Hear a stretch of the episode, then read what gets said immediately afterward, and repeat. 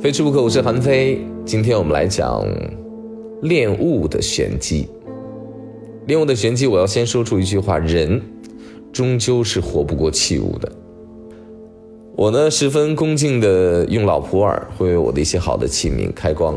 嗯，茶跟器皿呢，到最后他们的状态就是相互滋养了。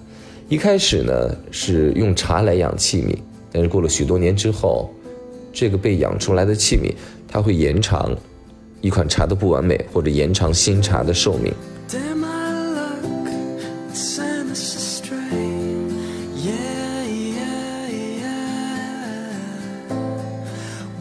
我在想，无论是茶或者是茶器，我只是享用者、旁观者，我是幸运的。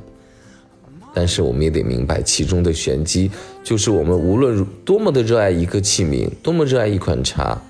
我们终究是活不过他们。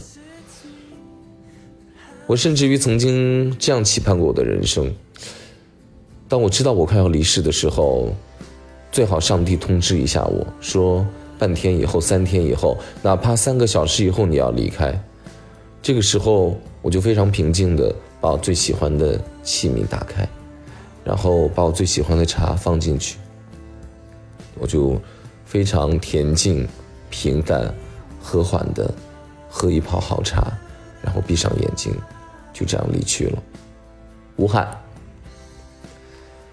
张伯驹先生呢，他是不爱武装，爱收藏。我们老说他一生伴在春游中。原本他是可以有一个很好，那军人家庭出身嘛，但是他拿家里大量的钱，收了太多太多的文物。我一开始特别的不明白。他为什么要把这么多的传世名作？后来和他的夫人决定说：“好，我们都捐给故宫博物院。”我后来想了四个字，这四个字点醒了我，叫“流传有序”。张伯驹先生呢是一个大明白人无论是画作者、收藏人，历经了千百年世世代代，终究画画的人、收藏过他的每一个人。都是活不过这些画的。黄公望曾经把《富春山居图》留给了世界之后，他就走了，流传了三百年。吴红玉他在死之前，他要焚画殉葬，就在扔进火里那一刻，他的侄子吴敬安把他救出来了。要感谢吴敬安这个人。至此呢，这个画就烧断了，一分为二嘛，一半在大陆，一半在台湾。我们老说流传有序，或许这种颠沛的流传。它就是某种有序，因为两岸实际上都流淌着同样的血液，只是现在有一些分离，就像这幅画的一种分割一样。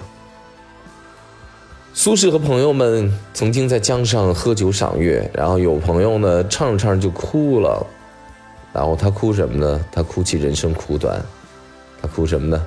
他哭泣物是人非。那苏轼更是一个大明白人了，他说。江水日日流，月亮夜夜出，没变过，对吗？可是，没有一轮明月和昨天是一样的，也没有一捧江水是昨天留下的。既然你无法抓住，那就不抓。此时此景享用它，就是幸运的人。这就是我发觉的、我感悟的、领悟的玄机。感谢各位收听《非是不可》，我是。韩非。